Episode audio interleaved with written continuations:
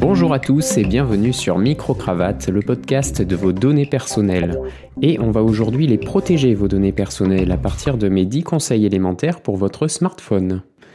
Alors à raison d'environ une minute par conseil, ça ne nous laisse le temps que de survoler chacun des points, mais ils seront tous repris plus en détail dans de prochains épisodes.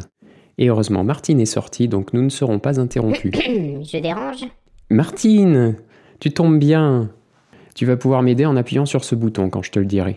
Hmm, Bon, celui-là Oui, voilà. Non, mais une fois, ça suffira. hein. Ok, c'est parti. Je pourrais commencer par citer le choix de la marque de votre smartphone, parce que chaque fabricant a une appétence plus ou moins prononcée de nos données, mais vous devez déjà disposer de l'appareil, donc tâchons de le configurer correctement. Mon premier conseil est d'installer des applications respectueuses de votre vie privée. Celles que vous utilisez tous les jours pour aller faire une recherche sur Internet, le navigateur, et probablement Chrome ou Safari, Chrome étant le navigateur de Google et Safari le navigateur d'Apple. Donc sur iPhone, Apple étant un peu plus respectueux de vos données, vous êtes à peu près tranquille avec Safari, bien que ce ne soit pas quand même l'outil idéal. Mais sur un téléphone avec Android, il faut absolument oublier Chrome. Donc vous pouvez passer par exemple sur Firefox, qui appartient à Mozilla, une fondation qui développe et multiplie sans cesse des outils de confidentialité, et la version Firefox Focus bloque par défaut les trackers et efface l'historique après vos recherches. Je peux citer le navigateur Brave qui est apprécié aussi pour ses fonctions de confidentialité, et Tor Browser qui est efficace parce qu'il est basé sur le réseau Tor, mais plus contraignant à utiliser. Au niveau des SMS, pour avoir des conversations chiffrées, je ne peux que vous conseiller Signal, qui est une application indépendante des GAFA. Je pourrais aussi vous parler de WhatsApp, on ne le présente plus. Ça appartient à Facebook et on commence tout juste à se méfier, alors qu'il aurait fallu depuis longtemps. Au niveau des emails, si vous avez gentiment suivi les conseils de votre smartphone à sa configuration, vous avez probablement Gmail, donc la messagerie de Google. Il existe des messageries axées sur la confidentialité, elles sont souvent payantes mais on peut commencer avec leur version gratuite. Je peux citer ProtonMail ou MailFence qui commencent en gratuit tous les deux avec 500 mégaoctets d'espace de stockage, mais sans client de messagerie. Donc vous devez aller sur leur site ou sur leur application spécifique pour consulter vos emails. Je peux aussi ajouter tout Anota qui est aussi intéressant au niveau de la confidentialité. Au niveau du calendrier, vous utilisez probablement Google Calendar. Vous pouvez donc là aussi passer sur Mailfence qui dispose d'un service de calendrier limité à 1000 entrées en version gratuite. Et vous pourrez bientôt faire la même chose chez Proton avec son futur service Proton Calendar. Au niveau de ce que l'on appelle les antivirus, qui sont en fait aujourd'hui des solutions plus complètes de sécurité, méfiez-vous des nombreuses applications qui se présentent comme telles, mais qui peuvent être en fait malveillantes. Des sociétés comme Avast ou Kaspersky sont sérieuses dans le domaine, et je peux ajouter Malwarebytes sur Android. Il en existe d'autres, mais le tout est de bien se renseigner sur l'éditeur de l'application avant de l'installer. Pour terminer avec les applications, je peux parler du VPN et continuer sur ma lancée avec Proton et son Proton VPN qui a une bonne solution gratuite, mais il en existe une multitude d'autres. Attention à bien choisir, parce que certains présentent bien et sont gratuits, mais sont en fait de vrais mouchards. Je vous parlerai en détail des VPN dans un épisode à venir, d'autant plus qu'il existe de nombreux cas d'utilisation contre-productifs et donc à éviter absolument. Voilà, ce n'était que mon premier conseil, il en reste 9, et je vois même là tout de suite un conseil bonus que je pourrais vous citer à la fin et qu'il ne faut pas négliger. Donc deuxième point, désinstaller ou désactiver les applications inutiles, si c'est possible. Google et le constructeur du téléphone vous imposent toute une flopée d'applications qui encombrent votre téléphone, le ralentissent et se partagent toutes les données qu'elles y trouvent. Pour changer ça, il faut aller dans les paramètres du téléphone, donc généralement faire glisser votre doigt du haut de l'écran vers le bas et appuyer sur la roue crantée. Là, vous trouvez le menu Applications dans lequel vous trouvez les applications et pour chacune, vous pouvez arrêter, désinstaller, désactiver, supprimer l'utilisation en arrière-plan, généralement si vous n'avez pas besoin de ces notifications, supprimer les données enregistrées par l'application. Attention, parfois l'application en a besoin pour fonctionner. Vous pouvez aussi supprimer le cache ou gérer les droits d'accès de l'application à l'appareil photo, vos contacts ou toute autre donnée stockée sur votre téléphone. Pour simplifier ces manipulations, il existe une application qui s'appelle Permission Manager qui permet de présenter de manière plus intuitive ce paramétrage. Troisième point, utilisez un moteur de recherche qui ne soit pas un mouchard, vous qui allez sûrement sur Google. Eh bien, changez pour DuckDuckGo, qui est un navigateur américain, ou Quant, qui est français. Il a eu de nombreuses critiques parce qu'il s'appuie sur Bing, le moteur de recherche de Microsoft, mais travaille à devenir indépendant. J'aime bien aussi utiliser StartPage, anciennement Xquick, qui est un métamoteur néerlandais qui interroge Google, mais n'enregistre pas votre adresse IP, donc ne vous identifie pas. Ça a été le moteur de recherche par défaut de Tor Browser, dont je vous parlais tout à l'heure, bien qu'ils aient un peu divorcé depuis quelques années. Et StartPage possède lui aussi son service de messagerie StartMail.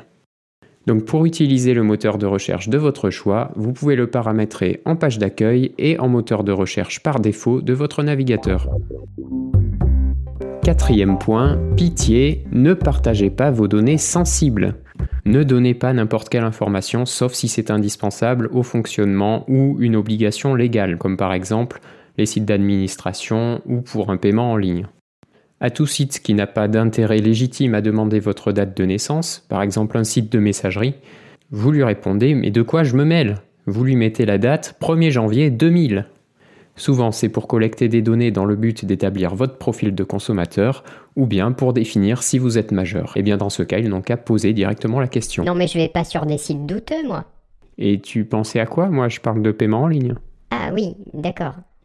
Alors oui, votre date de naissance est une donnée sensible, elle peut être utile donc pour le ciblage publicitaire, mais aussi pour une usurpation d'identité, pour accéder à certains services en votre nom, ou deviner vos mots de passe si vous avez eu la bonne idée de les baser, comme beaucoup de monde, sur cette information. Ce n'est par contre pas Google qui va s'amuser à ça, mais plutôt des sites frauduleux. La date de naissance n'était qu'un exemple, toute information sur vous peut aussi être une donnée sensible sans forcément en avoir conscience. Martine, le bouton euh, Oui. Cinquième point, vérifiez les paramètres de confidentialité de tous vos comptes Internet. Par exemple, dans Google, il existe un paramétrage simplifié. Vous vous connectez donc à votre compte Google, vous cliquez en haut à droite sur votre logo ou votre initiale, puis Gérez votre compte Google, et tout se passe ensuite dans le menu Données et personnalisation. Donc le paramétrage simplifié se trouve dans Suggestions concernant la confidentialité disponible. Mais vous pouvez aller plus loin, toujours dans le menu Données et personnalisation, vous pouvez configurer de nombreux autres réglages pour affiner vos choix. Quand vous avez fini votre paramétrage, déconnectez-vous. Cliquez encore sur votre logo ou votre initiale et sur Déconnexion. Le même principe existe chez Facebook qui fait semblant de vous faciliter la tâche, mais il faut quand même s'accrocher un peu plus, le réseau social étant particulièrement réticent à vous laisser interdire l'accès à vos données. Attention dans vos comptes Internet, surtout sur les réseaux sociaux, à vos contacts inconnus ou peu connus, qui peuvent facilement consulter vos données si votre paramétrage est mal fait. On fait une pause et je vous annonce une bonne nouvelle, c'est l'arrivée de la newsletter. Vous pouvez vous y inscrire gratuitement pour obtenir du contenu supplémentaire et consulter le forum. Seuls les contributeurs peuvent venir y débattre et poser leurs questions, mais ce forum tout aussi fraîchement créé est accessible pendant une semaine en lecture et écriture à tous les abonnés de la newsletter. Vous pouvez aussi m'aider en contribuant au podcast, cliquez sur le lien en commentaire de l'épisode pour en savoir plus, et n'hésitez pas à partager l'existence de ce podcast sur les réseaux sociaux et à me laisser une note et un commentaire d'encouragement. Sixième conseil, mettez en place des mots de passe sécurisés et uniques. Alors je vais vous donner une technique pour avoir des mots de passe complexes et faciles à retenir. Vous partez d'une phrase ou d'une chanson, vous prenez toutes ces initiales, vous placez une majuscule à une position définie, vous ajoutez l'initiale du site sur lequel vous vous connectez à une autre position, des chiffres pour remplacer les nombres de la phrase, ou les sonorités ou formes de lettres équivalentes, un 1 pour un i, un s pour un 5. Les habitués au langage SMS vont comprendre tout de suite de quoi je parle. Par exemple, pour écrire un œuf de poule, vous mettez le chiffre 1, le chiffre 9, le chiffre 2 et un P. Donc voici ce que ça donnerait pour un compte Facebook avec la phrase Mon chien est un berger de l'Atlas et s'appelle Médor. Je remplace les apostrophes par des tirets qui sont mieux acceptés pour les mots de passe. Je mets la majuscule par exemple en dernière position et je choisis d'ajouter le F de Facebook à la fin. Ce qui me donne le mot de passe de 15 caractères. Attention, MCE1B2L-AES-AM majuscule F. C'est complexe, c'est différent d'un site à l'autre, et vous savez le retrouver facilement. Si vous avez du mal avec cette technique ou euh, juste la flemme, vous pouvez utiliser des logiciels de gestion de mots de passe comme KeePass qui est certifié par l'ANSI et qui s'écrit K2EPAS ou LastPass. Septième point qui vous paraît évident, mais il est toujours utile de le rappeler, évitez les sites douteux qui mènent à du phishing, à du téléchargement de fichiers infectés comme des logiciels craqués, ou alors si vous avez vraiment besoin, mais vraiment alors besoin d'y aller, lancez ensuite une analyse antivirus. Conseil numéro 8, supprimez le cache, les cookies, l'historique et toute autre sorte de données stockées inutilement, que ce soit dans votre navigateur, vos applications ou les sites sur lesquels vous avez un compte. Tout se passe dans les paramètres de confidentialité, donc au même endroit que dans le point numéro 5. Vous ne suivez plus du tout. Bon allez, il reste deux points et demi, donc le numéro 9, il faut tenir le système iOS ou Android et les applications à jour ce qui évite le piratage par des failles bien connues des hackers. Si vous n'avez pas changé les paramètres de votre smartphone, il doit normalement s'en charger automatiquement. Et pour les nouvelles applications, ne les téléchargez que sur l'App Store ou le Play Store. Ça évite de tomber sur des programmes malveillants. Dixième et dernier conseil avant le bonus. La géolocalisation. Tout le monde sait où vous êtes. Google, les applications, vos contacts Google ou amis Facebook, alors désactivez la géolocalisation quand vous n'en avez pas besoin. Vous trouverez facilement l'option en balayant l'écran de votre smartphone vers le bas. Vous pouvez aussi mettre en mode avion pour couper la plupart des communications ou encore ne pas emporter du tout votre smartphone pour être complètement tranquille et en profiter pour vous déconnecter un peu. Par exemple, quand vous allez faire vos courses, est-ce que vous avez vraiment besoin de votre smartphone? Et le voilà, le conseil bonus que vous attendiez, désactivez votre compte Google ou Apple. Mais si vous êtes chez Apple, c'est sûrement que vous voulez profiter de son écosystème très fermé mais si pratique. Et si vous désactivez votre compte, vous risquez de vous priver de beaucoup de fonctions. Mais Apple étant quand même peut-être un peu moins fouineur que Google, c'est moins dérangeant.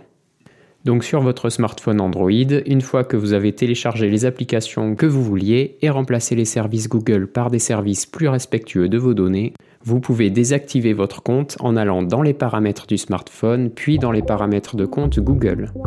Voilà pour une liste non exhaustive de conseils pour une utilisation sereine de votre smartphone.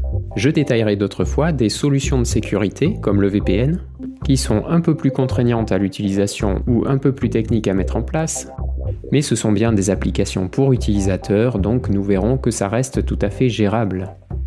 À partir de tous ces conseils simples, n'hésitez plus à prendre soin de vos données. Salut